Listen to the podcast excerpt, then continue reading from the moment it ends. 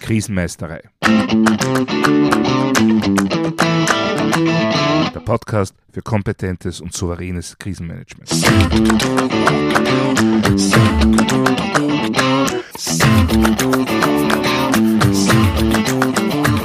Hallo, ich bin Thomas Prinz von krisenmeisterei.at. Ich helfe Verantwortlichen, Krisen souverän und kompetent zu meistern, damit diese nicht zu ihrer persönlichen Tragödie werden. Heute geht es wieder einmal um Vertrauen. Wieder einmal, weil Vertrauen meiner Erfahrung nach einer der wichtigsten Faktoren im Krisenmanagement ist. Wenn dem Krisenmanager, der Krisenmanagerin nicht vertraut wird, dann werden selbst gute Ideen und Aufträge meist nur zurückhaltend, kaum motiviert und ja, mitunter auch gar nicht umgesetzt. Im Endeffekt ist das Vertrauen in das Krisenmanagement auch ausschlaggebend dafür, wie rasch überhaupt reagiert werden kann. Wenn jemand ein disruptives Ereignis feststellt, aber kein Vertrauen in das Krisenmanagement hat, dann steigt natürlich sofort die Wahrscheinlichkeit, dass einfach irgendwie weitergewurschtelt wird. Ja, letztendlich ist das nur zu menschlich, wenn man einer Person, einem Team oder einer Institution nicht vertraut, dann versucht man möglichst wenig damit zu tun zu haben und natürlich schon gar nicht, wenn irgendetwas unrund läuft. Umso wichtiger ist es, dass sich die für das Krisenmanagement verantwortlichen Personen dessen bewusst sind und einerseits versuchen, aktiv Vertrauen herzustellen und andererseits möglichst alles zu unterlassen, um das Vertrauen zu schädigen. Und da gibt es einige, ich sage mal, Klassiker, die immer wieder passieren, die ich immer wieder beobachte und die eigentlich vermeidbar wären oder zumindest vermieden werden sollten. Aber schauen wir uns diese Liste im Detail an. Fangen wir mit dem wahrscheinlich persönlichsten an, mit den Emotionen. Die begegnen uns in Krisensituationen natürlich sehr häufig. Ist ja auch kein Wunder. Das Stresslevel ist hoch, es gibt viel Ungewissheit, die Zukunft ist oder scheint zumindest bedroht. Da können die Nerven schneller mal blank liegen. Das ist nur zu verständlich. Die Frage ist nur, wie man damit umgeht. Leider entladen sich diese Spannungen oft in die erste mögliche Richtung. Das ist dann typischerweise die Person, die die Nachricht über ein disruptives Ereignis oder eine weitere Eskalation überbringt. Die Auswirkung ist natürlich auch klar. Wenn ich dafür, dass ich ein Problem melde, angepflaumt werde, ja, dann überlege ich es mir sehr gut, das irgendwann noch einmal zu tun. Und mein Vertrauen in die Problemlösungskompetenz der Person, die mich angeschrien, angepöbelt oder sonst irgendwie emotional belastet hat, ja, dieses Vertrauen ist natürlich auch ganz schnell bei Null angelangt. Ergebnis der Aktion, bevor ich jemals wieder eine derartige Meldung mache, überlege ich es mir sicher sehr, sehr gut. Ja, das Ergebnis aus Sicht des Krisenmanagements. Irgendwann kommen immer weniger Informationen herein, zumindest immer weniger Informationen über Eskalationen. man könnte glauben, es ist ja eh alles unter Kontrolle. Ist es nicht. Die Mitarbeiterinnen und Mitarbeiter tun alles Mögliche und Unmögliche, um ja, ja nicht die Chefitäten kontaktieren zu müssen. Und falls das dann gut ausgeht, so wurde die Krise nicht durch das Krisenmanagement, sondern trotz des Krisenmanagements bewältigt. Schlimm ist nur, dass manche Personen diese Taktik sogar bewusst anwenden, offiziell um die maximale Problemlösungskapazität ihrer Teammitglieder zu aktivieren. In Wirklichkeit, zumindest meiner persönlichen Erfahrung nach, vor allem um nicht eigene, nennen wir es Kompetenzschwächen, zu offenbaren. Sehr oft passieren solche Dinge aber auch einfach nicht aus Kalkül, sondern aus plötzlicher Überforderung heraus. Es gehört daher unbedingt zur Vorbereitung im Krisenmanagement auch Wege zu finden, mit den eigenen Emotionen gut umzugehen. Dazu gehören natürlich Ausbildung und Erfahrung. Je mehr ich weiß, was auf mich zukommt und wie ich das bewältigen kann, umso eher werde ich auch meine Emotionen im Zaum halten können. Darüber hinaus empfehle ich aber auch natürlich prinzipiell das Erlernen und Üben von mindestens einer Entspannungstechnik. Speziell während länger dauernder Krisensituationen ist es dann auch wichtig, zwischendurch immer wieder so weit wie möglich runterzukommen, irgendwie zu kurzen Auszeiten zu kommen. Wenn auch, wie gesagt, nur kurz. Und ganz wichtig, mit dem Team über die Dinge, über die belastenden Situationen reden. Besonders Störungen gehören möglichst rasch angesprochen. Man kann die eine Zeit lang beiseite schieben, aber irgendwann ist es dann zu viel. Sobald es die Situation erlaubt, ist es daher wichtig, eventuell vorhandene Spannungen anzusprechen und gemeinsam Lösungen zu finden. Zumindest, dass ein professionelles Miteinander dann möglich ist. Denn ein zerstrittenes Krisenmanagement-Team, das wirkt einfach ganz sicher nicht vertrauenserweckend. Gehen wir zum nächsten Vertrauenskiller. Wasser predigen und Wein trinken. Ein Klassiker. Und eigentlich so bekannt und klar, dass es einen nur wundern kann, wie oft das tatsächlich noch immer passiert. Wenn das Krisenmanagement Regeln vorgibt, dann muss es sich auch selbst dran halten. Punkt. Alles andere ist kontraproduktiv. Wenn zum Beispiel das Krisenmanagement vorgibt, dass sich maximal fünf Personen in irgendeinem bestimmten Raum aufhalten dürfen und dann selbst als sechste Person diesen Raum betritt, ne, dann geht sofort jegliche Glaubwürdigkeit verloren. Und leider passieren solche Dinge oft fast routinemäßig. Mein Standardbeispiel dafür ist die vielerorts vorgeschriebene jährliche Brandschutzübung. Wenn bei einer solchen Übung das Top-Management nicht zu den ersten gehört, die sich gemäß Brandschutzordnung korrekt verhalten, entsteht sofort eine Art Gegenspirale zum eigentlichen Übungsziel. Dann entwickelt sich die Brandschutzübung von einer sinnvollen Vorbereitung hin zum sinnlosen Gradmesser der eigenen Wichtigkeit. Bin ich schon wichtig genug, dass ich den Brandalarm ignorieren darf? Das klingt jetzt vielleicht ironisch und sarkastisch, ist es aber leider nicht. Es gibt in manchen Betrieben tatsächlich E-Mails an den Vorstand, dass ein bestimmtes Meeting so wichtig ist, dass es nicht durch die geplante Übung unterbrochen werden darf. Und sicher fallen Ihnen auch noch ähnliche Beispiele ein. Also nicht umsonst heißt es führen durch Vorbild. Wenn das Krisenmanagement sinnvolle Regeln erlässt, dann sind die natürlich auch für die Krisenmanagerinnen und Krisenmanager selbst sinnvoll und daher unbedingt einzuhalten. Ansonsten macht sich das Krisenmanagement ja einfach nur lächerlich. Ja, lächerlich wirken manchmal auch Entscheidungen, die als irrational eingestuft werden.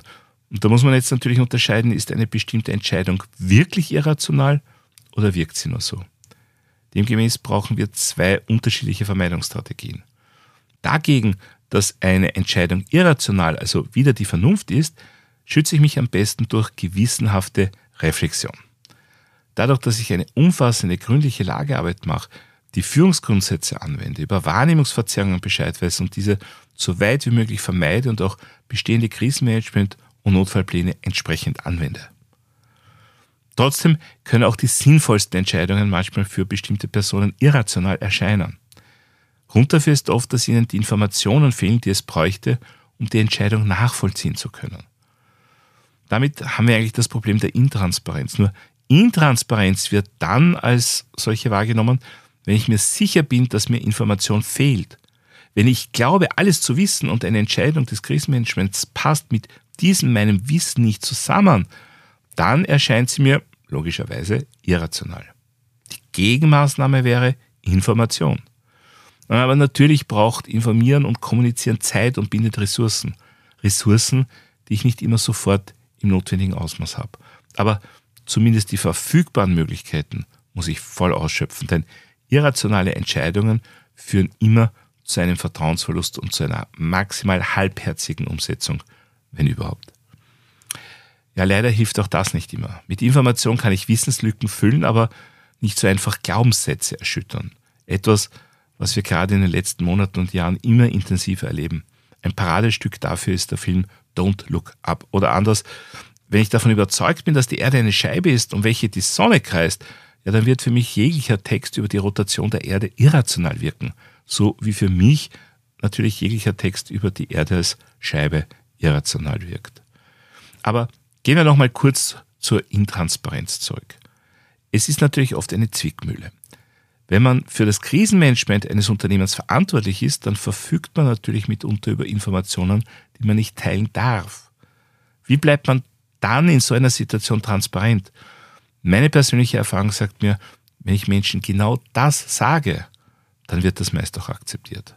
Nicht akzeptiert wird ein Herumdrücken, ein Herumeiern, irgendwelche Ausflüchte erfinden. Und wenn ich sonst als jemand wahrgenommen werde, der offen und transparent mit Informationen umgeht, so habe ich da schon einmal eine Vertrauensbasis, auf die ich aufbauen kann. Wenn aber dann das Gefühl entsteht, dass ich Informationen willkürlich ohne guten Grund zurückhalte, dann kann ich diese Basis sehr schnell auch wieder verlieren. Schnell verlieren kann ich das in mich gesetzte Vertrauen auch durch falsche Prophezeiungen. Gerade in Österreich wurde das im Zug der Covid-19-Pandemie mehr als deutlich. Es ist eine Sache, den Menschen zu sagen, dass sich eine bestimmte Situation in eine bestimmte Richtung entwickeln kann. Es ändert sich aber viel, wenn ich sage, dass es so sein wird. Im ersteren Fall kann ich meine Einschätzung begründen und falls es dann doch anders kommt, auch klarlegen, was sich geändert hat. Wenn ich aber das gesamte in mich gesetzte Vertrauen dafür einsetze, etwas als gesicherte Zukunft zu verkünden, dann wird sich ein andersartiger Verlauf wesentlich dramatischer auf meine Position auswirken. Denn dann habe ich vorher klar gemacht, dass ich davon überzeugt bin, dass es so kommen wird. Da überträgt sich das Vertrauen in meine Person auf meine Vorhersage. Wenn sich die dann aber als falsch herausstellt, dann werden schnell einmal auch andere Entscheidungen von mir und womöglich auch ich selbst in Zweifel gezogen. Ich verliere also sehr rasch womöglich sehr viel Vertrauen. Und das ist aber absolut vermeidbar. Im Krisenmanagement müssen wir immer wieder Entscheidungen unter Unsicherheit treffen. Das wünscht sich niemand, aber das ist einfach so. Und das muss auch so kommuniziert werden. Wenn ich meinem Team sage, dass die Krise morgen überwunden sein wird, dann ist das eine klare und einfache Aussage, die sehr leicht überprüfbar ist.